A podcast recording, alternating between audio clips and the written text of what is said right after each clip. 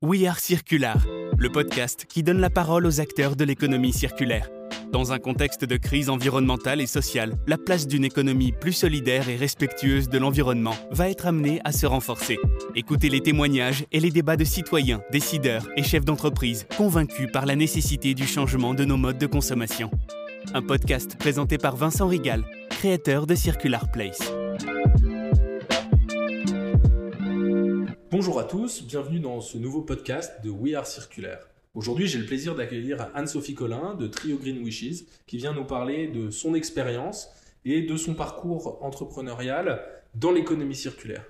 Bonjour. Bonjour Vincent. Comment vas-tu? Bah super. Bon, tu sais que je suis super content pour cette nouvelle saison de commencer avec toi. Euh, on a eu une première saison où on a eu le plaisir d'accueillir euh, pas mal de monde, en tout cas du beau monde. Et surtout, euh, cette année, j'aurais envie de mettre en avant les femmes euh, dans l'économie circulaire et je vais tâcher euh, d'en accueillir un peu plus. On avait eu beaucoup plus de garçons sur la première saison et sur cette deuxième saison, on va mettre le focus sur les femmes. Et donc, de t'avoir en tant que modèle dans l'économie circulaire, c'est un grand plaisir pour moi. Est-ce que tu peux nous parler un petit peu plus de toi et de Trio Green Wishes Commençons par toi, si tu veux bien.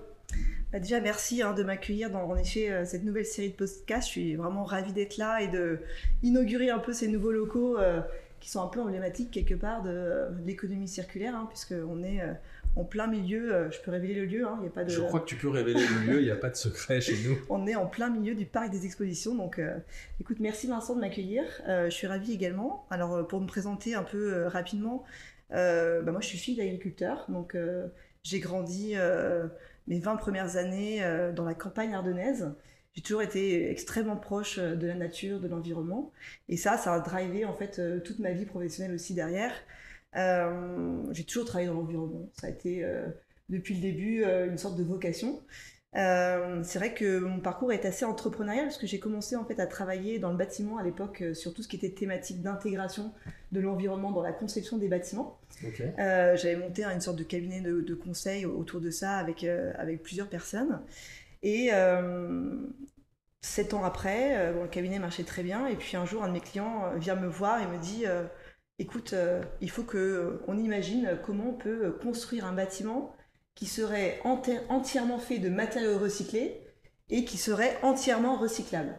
Et là, euh, grosse colle. Gros challenge, ouais. Gros challenge, grosse colle. Et, euh, et voilà, et euh, en me penchant un peu plus sur de quoi on parle quand on parle de filière de recyclage, de filière matériaux, bah, je me suis rendu compte, c'était un peu le, début de l'économie circulaire en 2014, que ben, on n'y connaissait pas grand-chose.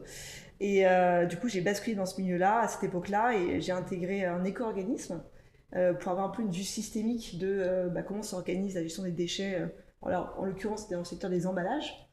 sans euh, trahir le nom, Citéo. Citéo, exactement, tout à fait. Ok, trop bien. Euh, qui à l'époque. Très belle maison, en tout cas, plein de beaux projets. je vous parle en tant qu'entrepreneur cette fois-ci, mais ils soutiennent énormément de causes et, et, participent grandement à l'évolution. Et donc, on salue la team startup de Citéo. Excellent, bah, tout à fait. Mais maison magnifique en effet, comme tu le dis, euh, qui aurait euh, intérêt à être plus connu et reconnu parce qu'en effet, euh, ils portent de, gros sujets, de lourds sujets et c'est pas évident. et donc j'ai fait 4 ans là-bas en tant que bah, directrice du développement et j'ai notamment travaillé sur les sujets de consignes. Euh, dont tu as forcément entendu Sujet parler. d'actualité. Euh, d'actualité, bah, j'ai travaillé dessus il y a 7 ans. Donc, et en effet. Ça a mis du temps à être d'actualité. à arriver sur euh, la place publique, mais c'est des, des, travaux assez longs et qui ont pour objectif de modifier vraiment et le geste de tri, donc ça impacte tous les citoyens, donc c'est un peu aussi normal qu'il y ait ces, ces longueurs-là. je suis partie de sitôt pour bah, refaire de l'entrepreneuriat et puis surtout développer un thème qui est très très cher euh, à, mon cœur, qui est euh, le réemploi. Donc euh, c'est vrai que on a souvent tendance à parler dans l'écosystème de la gestion du déchet, du, recyclage, et la place du réemploi était faible, voire même inexistante, à l'époque où moi j'ai basculé dans, dans, cette thématique-là. j'ai cofondé une entreprise qui s'appelle Usage, qui fait du lavage de contenants alimentaires, pour donner justement une sorte de vision industrielle à cette nouvelle industrie. Et puis, euh, depuis, j'ai rejoint euh, une autre entreprise qui s'appelle Trio Green Wishes. Et là, en fait, euh, j'œuvre pour eux à tout type de développement, que ce soit sur des thématiques de recyclage, dans d'autres secteurs que l'emballage, de développement sur oui, recyclage, mais aussi sur le réemploi. Donc mon but, c'est de faire évoluer cette entreprise vers le zéro déchet, donc c'est un recycleur, et de le faire évoluer vers ben, justement plus de prestations de réemploi versus son, métier historique. Trop bien, hyper intéressant. ça m'évoque en tout cas plein de choses. Tu as une expertise incroyable. Finalement, rares sont les parcours aussi riches dans l'économie circulaire et puis, euh, ce côté très euh, territoire qui vient de, ton histoire, euh, assez peu de gens l'ont. Le virage de, l'économie circulaire, les gens l'ont plutôt pris sur le tard, en règle générale, et c'était plutôt, il y a une conscience personnelle et une volonté d'avoir de l'impact. Et finalement, toi, ça fait partie de tes gènes, quoi, si je comprends bien. Ah ben complètement, tout à fait. C'était un, fil conducteur que je, n'identifiais pas quand j'ai commencé à travailler, puisqu'en effet, la thématique environnementale était large a encore 15 ans, et quand on était dans le bâtiment, on ne parlait pas de, matériaux, d'épuisement des ressources, on se préoccupait pas de ça, on se préoccupait d'abord de la consommation énergétique du bâtiment. Mm.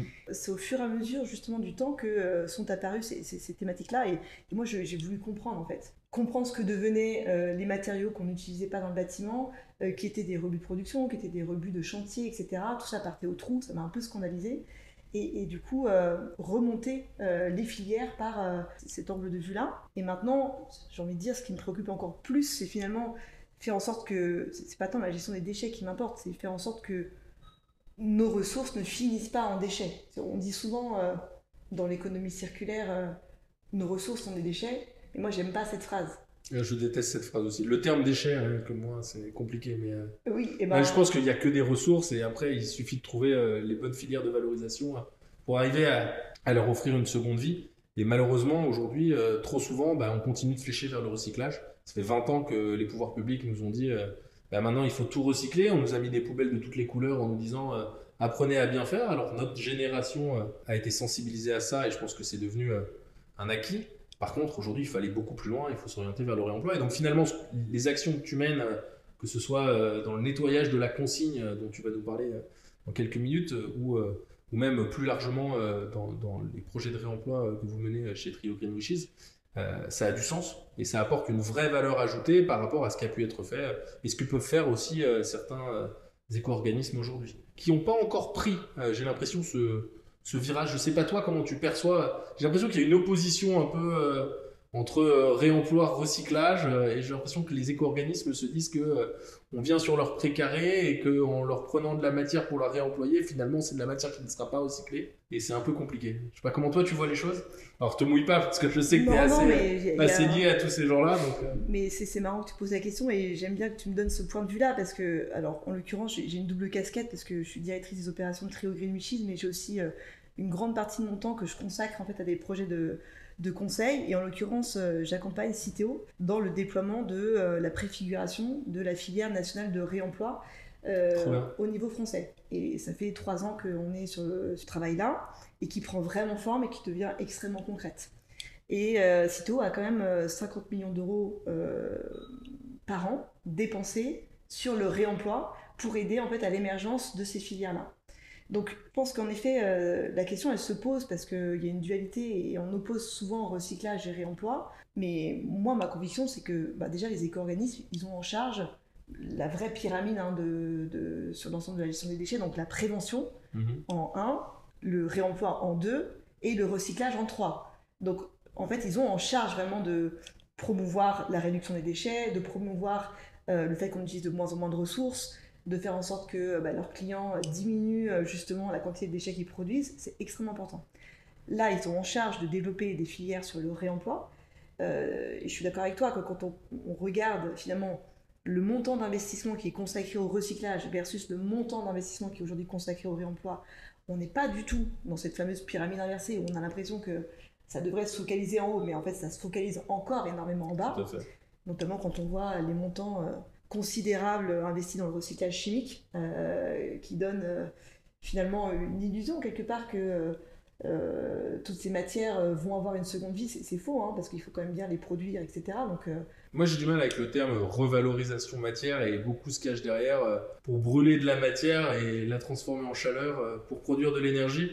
Et ils valorisent ça comme étant du réemploi et je trouve ça un petit peu, un petit peu injuste parce qu'il y a plein de startups, plein de boîtes qui œuvrent à essayer de trouver une seconde vie, à travailler la matière pour essayer de leur offrir un, second usage. Et aujourd'hui, bah, il y a beaucoup de choses qui finissent quand même encore à l'incinération. Ah bah tout à fait, complètement. C'est vrai que je trouve, comme toi, qu'il n'y a pas assez... Enfin, moi, je, suis un peu scandalisée qu'on puisse encore mettre sur le marché aujourd'hui des produits ou des emballages qui n'ont pas été éco-conçus dont on ne sait pas comment on va, par exemple, les démanteler. Mm. Euh, dont euh, les, producteurs n'ont même pas imaginé qu'un jour ça allait euh, finir en déchets et qu'il fallait pouvoir le décomposer en fonction des matériaux qu'il compose et avoir déjà en tête les filières matériaux qui vont pouvoir éventuellement prendre en charge le, le produit. Et je trouve pas ça normal qu'en 2023 on puisse encore faire ça et que les centres de tri, que les incinérateurs reçoivent tous les jours euh, un nombre de déchets non recyclables. Alors, est-ce que finalement on ne paye pas les erreurs du passé et est-ce qu'aujourd'hui, avec euh, bah, les, la mesure de réparabilité, on n'arrive pas vers un, modèle où finalement euh, les entreprises sont vraiment incitées à éco-concevoir leurs produits, en tout cas à les rendre déjà plus réparables, à pouvoir prolonger la durée de vie, parce que pendant très longtemps, on a quand même été dans une consommation folle de se dire un produit, un usage, un temps donné terminé, le nouveau est sorti, je le remplace et je le mets à la poubelle de façon très simple. Et, euh, aujourd'hui, on est à se dire comment on va réussir à prolonger la durée de vie, comment on peut peut-être acheter euh, de façon plus intelligente euh, des produits responsables, reconditionnés. J'ai l'impression que le paradigme évolue quand même. Et effectivement, les choses sont tardent à se mettre en place sur tout un tas de sujets, mais est-ce que finalement, on n'est pas sur un temps long pour ce type de sujet et il y a une prise de conscience collective qui met du temps à se faire? Si, mais on n'a pas le temps. Effectivement, on n'a pas le temps. Et ça, je te rejoins à 100% sur le sujet. Mais malheureusement, faire bouger la masse, c'est beaucoup plus compliqué que de faire bouger certains. Alors, euh, je te rejoins. Euh, après, sur tout ce qui est indice de réparabilité, etc., est-ce que c'est assez fort? Moi, je trouve que non. Euh, typiquement, aujourd'hui, j'accompagne un grand groupe dans la cosmétique. et l'éco-conception, on n'y est pas. Hein. Dans tout ce qui est produit pourtant utilisé de façon assez euh, importante euh, par une grande partie de la population, euh, ils n'en sont même pas encore à se dire comment j'imagine faire un rouge à lèvres rechargeable. Ou, alors c'est vraiment une partie infime de, de leur gamme. Et encore moins à se dire comment le produit va finir et comment est-ce que je peux éventuellement penser le recycler. La conception, elle est encore sur il faut le vendre, il faut que ce soit luxueux, il faut que ça plaise aux consommateurs mais on ne réfléchit pas encore systématiquement euh, à la fin de vie. Oui, alors que finalement, c'est la qualité du, intrinsèque du produit qui compte et non pas euh, l'emballage et le packaging. Mais ça reste ce qui fait vendre. Hein. C'est malheureux, mais c'est comme ça. Quand tu vois tout le suremballage qu'il y a dans les produits de luxe euh, pour essayer de, créer l'effet waouh au moment de l'opening, on se rend bien compte que c'est un marché qui n'est pas encore prêt. Quoi. Non, non, c'est tout à fait. Et donc, je suis pas si sûre que toi que le, changement de paradigme euh, il soit déjà enclenché. Parce que sinon, s'il l'était vraiment, on le verrait et dans toutes les grandes entreprises, ça serait euh, martelé comme un. parce que le pouvoir d'achat aujourd'hui n'est pas concentré euh, dans les générations qui en ont pris conscience peut-être et que justement l'évolution est en train de se faire parce que les générations qui arrivent, elles ont pris conscience de ça et ne veulent plus consommer de cette façon-là. C'est vrai que ça me rassure quand en effet je, côtoie euh, des jeunes qui, ont des attentes et une consommation extrêmement responsable. Mais après, quand tu vois les chiffres et quand tu vois la réalité, euh, un exemple qui me vient là, c'est sur le textile. Euh, c'est quand même faramineux. On a plus que doublé ou triplé notre consommation de, vêtements en moins de 10 ans. Et ça ne met pas des preuves comme quoi finalement la tendance est dans l'autre sens la tendance est à la consommation responsable. La tendance, alors peut-être sur l'emballage, c'est un peu différent parce que ça fait quand même depuis 1992 qu'on a instauré une filière REP qui du coup met quand même des règles et qui euh, déploie euh, à tous les citoyens une façon de recycler quelque part l'emballage. Il y a quand même plus de prise de conscience. Mais je trouve qu'il y a encore plein de secteurs dans lesquels euh, on en est loin. Effectivement, il y a un peu cette ambivalence chez les jeunes qui sont prêts à acheter sur des plateformes exotiques et en parallèle qui se revendiquent de vouloir euh, sauver le monde. Donc il y a un peu effectivement parfois un peu euh, deux choses qui s'opposent. Bon après moi j'ai tendance à leur faire confiance et euh, ils sont assez conscients de la situation, peut-être là où nous on l'était moins. Tu vois, je vois les rapports du GIEC, je vois tout ça. Et pour nous, c'est quand même des choses qui sont dans l'air du temps depuis une dizaine d'années. Mais avant ça, ça faisait pas partie de nos préoccupations. Et on n'a pas grandi avec ces préoccupations. Et donc finalement, on en a pris conscience sur le tard, là où eux sont particulièrement sensibilisés aujourd'hui. Et j'ai envie de dire que le fruit de cette sensibilisation ne peut que produire une consommation plus responsable. Non, mais totalement. Il y aura certainement un effet boule de neige, j'espère qu'on le verra, et ce, assez rapidement. Parce que c'est sûr que le, temps qui passe est quand même, je trouve, effrayant. Enfin, si on en revient un peu aux thématiques de, recyclage ou de réemploi, monter des filières, euh, c'est extrêmement lourd. Euh, ça demande une énergie incroyable. Il faut mettre d'accord tout un tas de gens, euh, des industriels, parfois des distributeurs. Là, on essaye par exemple sur la consigne pour réemploi d'organiser le déploiement au niveau national de, de ce projet. donc il faut faire participer toutes les grandes entreprises qui mettent sur le marché des produits, tous les distributeurs qui sont du coup impliqués dans l'acte d'achat, euh, la force publique parce qu'on a besoin de leur soutien aussi pour que ça devienne un vrai projet national. Et euh, bah, malgré tout, on sait l'urgence, les consommateurs sont prêts, ça prend énormément de temps. J'ai l'impression que surtout sans euh, les pouvoirs publics et sans une législation favorable et incitative, voire contraignante, il y, a assez peu de mouvement. Finalement, les entreprises aiment bien rester un peu dans leur précaré et continuer sur les modèles dans lesquels elles ont opéré pendant un temps et tant qu'elles ne sont pas contraintes finalement à évoluer, soit pour des raisons marketing ou soit pour des raisons légales, il y a assez peu de mouvement. Ce qui est un peu dommage. quoi. Est-ce que tu peux nous parler plus en détail de la consigne et de tout ce qui est en train de se passer, euh, puisque c'est un de tes vrais sujets? Je crois que tu as quand même une belle réussite à ton actif. Vous avez monté un, je sais pas, une laverie, je sais pas comment vous, comment vous formalisez ça. Station de lavage. Une station de lavage. Station de lavage, ça fait un peu euh, auto, non? Oui, c'est vrai. ok, on n'est pas chez Éléphant Bleu, rassurez-vous, on est chez Aquaris. Est-ce que tu peux nous en dire un peu plus? Alors, Aquaris, en effet, c'est euh, une des filiales du groupe euh, Trio Green Wishes. qui a été montée l'année dernière. Donc, je rebondis d'ailleurs sur ce que tu disais juste avant par rapport à l'impact de la loi la naissance d'Aquaris, qui est en fait en effet une laverie, hein, donc pour les contenants euh, de la restauration essentiellement. Euh, Aquaris s'est monté euh, à l'issue de la loi AGEC qui imposait aux restaurateurs, à partir du 1er janvier 2023, de ne plus servir sur place leurs convives dans de la vaisselle jetable. Concrètement, c'est ton McDo, quand il y allait en 2022, tu avais tout, euh, ton repas qui était servi dans des emballages en plastique ou en carton, et ben maintenant, euh, tout est servi dans de la vaisselle réutilisable. Et donc, face à ça, il fallait s'organiser pour euh, bah, soit laver en interne quand le restaurant avait cette place, soit bah, monter des, stations de lavage qui allaient rendre ce service aux restaurateurs à leur place. Voilà, donc à quoi c'est monté par cette loi. Et c'est sûr que s'il n'y avait pas eu la loi, il n'y aurait pas eu de, de, de projet. Et là où pour moi, Aquaris, c'est une vraie réussite, c'est que c'est une filiale d'un groupe qui, à la base, œuvrait dans le recyclage. Donc quand on parlait tout à l'heure de dualité entre le recyclage et le réemploi, ben moi j'ai la chance formidable d'être dans ce groupe qui a commencé à faire sa transition. Parce que ben, un de ses gros clients allait passer sur du réemploi, de toute façon il n'avait plus avoir les flux à recycler, et donc au lieu de se dire ok bah tant pis, je cherche d'autres clients dans le recyclage, de dire non, euh, je vais investir et accompagner mon client dans sa transition vers le réemploi. Et ça, pour moi, c'est des vrais marqueurs qui montrent euh, que ça peut évoluer et ça peut changer. mais après, je crois qu'on peut dire que Trio Green Wishes est quand même une boîte assez agile. Vous êtes encore euh, un groupe à taille humaine, là où des gros mastodontes, éco-organismes qui œuvrent depuis maintenant des décennies sur des thématiques comme, je pense à je peux pas citer de nom parce qu'après ça va m'attirer des problèmes.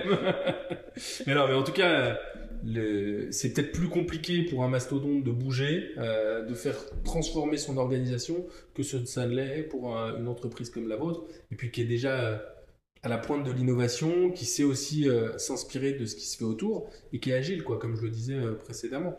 En tout cas, l'exemple que tu évoques ici est inspirant. Et alors justement, euh, plutôt que de fabriquer des contenants, vous vous êtes dit, nous on va les laver. Mm. Ce qui est malin finalement, parce que c'est, il y avait quand même pas mal de monde qui s'était déployé sur euh, la fabrication de ces contenants au moment où la loi est sortie, sans forcément se préoccuper de comment on allait les, nettoyer et les remettre en service. Absolument. Donc nous on s'est mis là-dessus et en fait à la base on s'est dit notre métier c'est c'est beaucoup la collecte aussi. Hein. C'est passer avec euh, des camions, des véhicules dans Paris, récupérer des rôles en l'occurrence, euh, remplis de déchets à la base, pour euh, les emmener à un centre de tri. Bon, bah, on va faire la même chose, sauf qu'au lieu de récupérer des rôles remplis de déchets, on va récupérer des caisses avec des contenants. Et grâce finalement à notre euh, compétence de base, qui était cette logistique, ben, on, s'est adjoint la compétence nettoyage. Alors ça n'a pas été simple hein, parce que le nettoyage c'est une vraie affaire d'hygiène. Euh, c'est évidemment l'aspect sanitaire est primordial. Donc il a fallu qu'on monte en compétence sur cette partie-là. Mais ça marche très bien, hein, parce qu'aujourd'hui, on accompagne quand même beaucoup de clients et ils sont tout à fait satisfaits de l'ensemble de la prestation, collecte, nettoyage et remise en circulation des contenants. Ouais, il y a toute une filière de reverse qui s'est mise en place une filière opérationnelle sur euh, le nettoyage des contenants et retour chez, euh, chez, le, chez le restaurateur. Le restaurateur, ok. Super intéressant. Et alors aujourd'hui, tu peux nous donner quelques métriques Vous l'avez, euh, quel volume de couverts et de, vaisselle alors j'ai pas, j'ai pas, du tout les chiffres en tête, mais tu peux me dire que c'est confidentiel. Hein, non même pas, c'est que je t'avoue que j'ai pas, j'ai pas du tout les chiffres en tête. Est-ce que vous êtes satisfait en tout cas du développement? Est-ce que Aujourd'hui, vous êtes à la recherche de nouveaux partenaires? Alors, on est toujours à la recherche, en effet, des temps de l'activité. On n'a pas voulu démarrer trop fort parce qu'il faut se roder quand même sur ces process, c'est nouveau, on est dans l'innovation. Et vouloir euh, avoir trop de gros clients tout de suite, c'est euh, l'assurance de se rater, surtout quand mhm. euh, sûr. Voilà, on, a quand même monté une station de lavage, ça a pris huit mois de travaux, c'était très intense de se roder sur les process. et quand on est dans la qualité, les process, c'est fondamental. Voilà. Et nous, une des valeurs très fortes de notre entreprise, c'est justement c'est la rigueur. C'est savoir assurer cette traçabilité, euh, cette qualité, et donc on ne voulait pas se rater là-dessus. Donc euh, oui, on est à la recherche de clients, on n'est pas à plein du tout hein, aujourd'hui dans la station de lavage, et je pousse d'ailleurs les restaurateurs à avancer de plus en plus aussi vers ça, parce qu'il y en a encore qui ne respectent pas la loi. Euh, L'État a évidemment du mal à aller vers les sanctions, c'est ce qui est tout à fait normal, mais nous, on a un service de proximité. Euh, on fait de la collecte en vélo cargo, on peut faire même de la collecte à, pied quand on est, à la défense. Donc euh, on s'est implanté à un endroit extrêmement stratégique pour les restaurateurs qui ont beaucoup de volume et très peu de place pour installer euh, leur propre laverie au sein de leur restaurant. voilà, donc en effet, on a encore de la place pour des clients. Ok, mais même aujourd'hui, un, restaurateur qui a une laverie, est-ce qu'il n'a pas intérêt aussi à externaliser une partie du flux? Alors à partir du moment où la logistique est comme la nôtre, euh, zéro carbone quand on est en vélo cargo ou en camion électrique, mhm. ben si, parce qu'en fait, euh, finalement, notre outil de lavage, qui pour nous est un outil industriel, euh, ben, lave et sèche tout type de contenant de façon beaucoup plus optimale d'un point de vue environnemental que si tu installes des micros lave-vaisselle dans chacun des restaurants qui vont consommer euh, ben, pas mal d'eau, euh, pas mal d'énergie, et plus de ça, quand il faut se mettre à sécher du plastique, ben, dans les restaurants, ils n'ont pas les bonnes techniques, et donc ça en revient à mettre quasiment des, des grippins qui te réchauffent le plastique. Donc en effet, le bilan environnemental, il est meilleur dans ce cas-là. Mais attention à la logistique, c'est aussi un des points qui peut faire basculer le système s'il est si elle est mal opérée. D'accord, l'équation peut devenir négative à partir du moment où peut-être c'est trop loin ou où il y a trop de transport, euh, pas assez de volume. Euh, voilà. Il y a aussi un effet de masse qui est recherché. Ok, je comprends rien. Donc, chers restaurateurs, si vous nous entendez, euh, n'hésitez pas à faire appel à Anne-Sophie. On va parler de, de toute autre chose. je sais que tu as deux métiers. C'était un peu surprenant quand tu m'as dit ça la première fois. Je me suis dit, mais comment elle fait pour arriver à gérer tout ça? Je crois que tu as un rôle de mère de famille qui est assez prenant. Tu as trois métiers. donc tu as trois métiers, donc c'est encore plus inspirant. Et, et donc le, le fait que tu sois à la fois directrice des opérations d'un côté, consultante de l'autre pour euh, avec pas mal de clients, c'est assez impressionnant. Euh, est-ce que tu peux nous dire comment euh, bah, ces deux métiers finalement arrivent à s'imbriquer? Est-ce que ça t'apporte? Et pourquoi tu as fait ce choix? Écoute, pour moi, c'était extrêmement important de conserver une vraie dimension d'entrepreneur finalement dans, mon activité. Et euh, j'ai vraiment voulu conserver en effet une partie de mon temps dédiée à des missions que je peux choisir d'accompagner euh, dans le secteur de l'économie circulaire. Mon poste de directrice des opérations chez Trio Kenichi, c'est essentiellement du développement de nouvelles activités dans le secteur qui nous concerne. Donc, on est en Ile-de-France, on est euh, sur plutôt les emballages, même si en effet on cherche à s'étendre dans d'autres secteurs, mais plutôt les emballages. Et à côté de ça, mon, mon activité de, de conseil me permet ben, déjà d'une, euh, de conseiller pas mal d'organisations différentes. Euh, je conseille par exemple des collectivités comme la mairie de Paris sur le rôle qu'elles peuvent avoir aussi dans les dispositifs de réemploi, donc c'est hyper intéressant.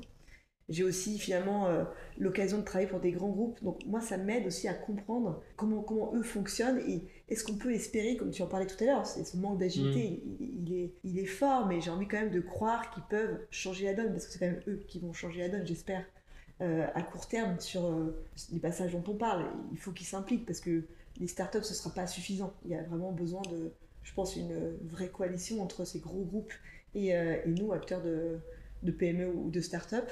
Donc j'accompagne cette diversité-là et c'est hyper nourrissant. Ça me fait prendre du recul et c'est limite indispensable. Je pense que je serais pas heureuse d'être que enfermé dans un poste. Oui, euh, là, d'ailleurs, mais que en conseil non plus. Donc là, ça m'apporte euh, à la fois un côté très opérationnel et une prise de recul et une diversité euh, de l'autre. Donc c'est top. surtout que je crois me souvenir que chez Trio Green Wishes, vous avez une grosse part sociale dans vos activités. Aujourd'hui, vous avez développé un profil un peu ESS sur certaines approches où vous accompagnez des personnes un peu éloignées de l'emploi au retour à l'emploi. Est-ce que tu peux nous en dire plus? Évidemment, Trio Green Wishes, la base, c'est l'environnement. C'est ce qui a, euh, je pense, euh, poussé énormément euh, le fondateur Mathieu de Chenalay à créer, à reprendre ces, deux boîtes qui étaient Trio et Green Wishes à la base. C'était faire du recyclage, travailler dans, dans ce domaine-là. La dimension sociale a toujours été extrêmement présente, mais n'avait pas été formalisé. Et en fait, euh, il y a un an, un an et demi, euh, une première filiale de, du groupe a été créée, euh, Groom, par une fille qui est incroyable, qui s'appelle Alexandra, que tu pourras peut-être recevoir dans un prochain podcast. si tu pas, Alexandra, si tu nous entends, tu es la bienvenue. Voilà, et Alexandra a toujours dit à Mathieu, écoute, je, je veux monter une entreprise adaptée. quand ce sera le moment pour le groupe. Et donc, cette entreprise adaptée a vu le jour le Groom il, y a, il y a un an et en effet ben, c'est super parce que c'est une filiale du groupe, donc c'est un peu le même métier que Trio et Green mais c'est une entreprise adaptée. Donc c'est du personnel en situation de handicap qui vient faire finalement des prestations euh, un peu plus à la carte. Euh, par exemple, ils vont faire de la collecte en étage, étage par étage dans les, euh, dans les grandes tours de la défense, là où les grands du secteur dans le recyclage font pas ça parce qu'ils mmh. prennent tout dans les gros locaux déchets, etc. Donc, Groom, c'est ça, et donc ça a été une première démonstration du groupe de s'investir dans le, dans le handicap. Et Aquaris, euh, la, volonté aussi hein, de, du fondateur, c'était d'en faire une, entreprise de l'économie sociale et solidaire, donc c'est un statut encore différent de l'entreprise adaptée, qui est Groom. L'ESS, euh, pour moi, c'est complètement indissociable de la partie environnementale. On ne peut pas faire de transition environnementale si on ne fait pas de transition sociale. C'est euh, finalement limiter quelque part un peu les inégalités. Parce que dans l'ESS, tu vas encadrer les salaires, tu vas encadrer les dividendes, et surtout, tu vas donner une place à euh, tout un chacun de donner son avis sur euh, bah, le métier, le travail. Et ça, moi, c'est ce que je voudrais finalement à l'échelle de notre société avec un grand S. Mhm. C'est que euh, tout le monde puisse s'exprimer et, puisse avoir une vraie place parce que c'est clairement plus le cas et ça va pas. Il faut vraiment réinverser la tendance. Donc, le SS, pour moi, il répond à ça et c'est clé, je pense, pour, pour l'avenir. Ok, hyper inspirant. Et effectivement, je pense un peu comme toi, qu'il y a une, vraie nécessité à faire évoluer les choses d'un point de vue social, avec une, remise en question à avoir, et que les deux vont plutôt de pair, à la fois l'aspect euh, éco-responsable, mais aussi euh, euh, socialement responsable. Et donc, très cool. Ok, et eh ben trop bien. Ravi en tout cas de t'avoir eu dans ce podcast, d'avoir pu échanger avec toi. On a fait un peu le tour. Est-ce qu'il y a quelque chose, une question que tu aurais aimé me poser?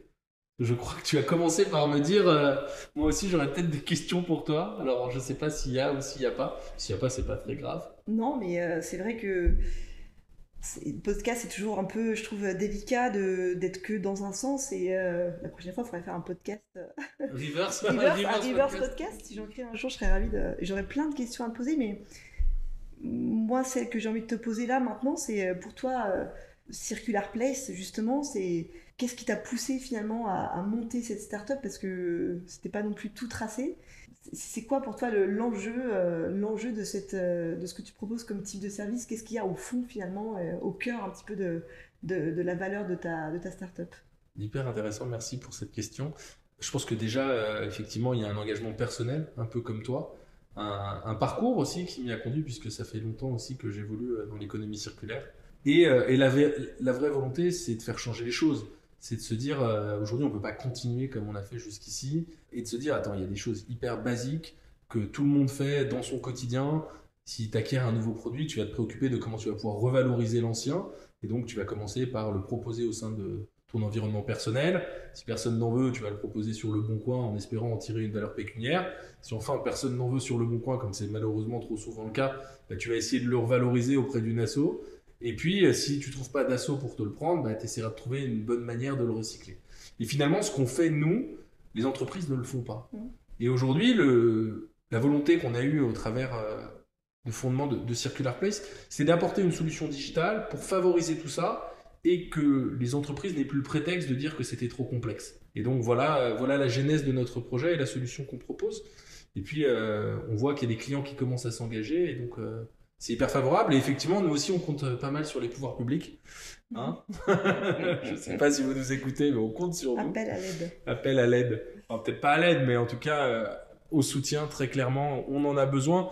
Et euh, toute la filière du réemploi en a besoin. Et euh, on a besoin aussi que vous nous souteniez plus largement sur, euh, auprès des éco-organismes pour nous faire une place. Si j'avais un, message à passer. En tout cas, merci pour cette question. Merci pour cette euh, très bon moment d'échange. J'ai beaucoup apprécié. Et euh, je vous dis à tous euh, à très bientôt. Au revoir. On se retrouve dans deux semaines pour le prochain épisode de We Are Circular, le podcast qui donne la parole aux acteurs de l'économie circulaire.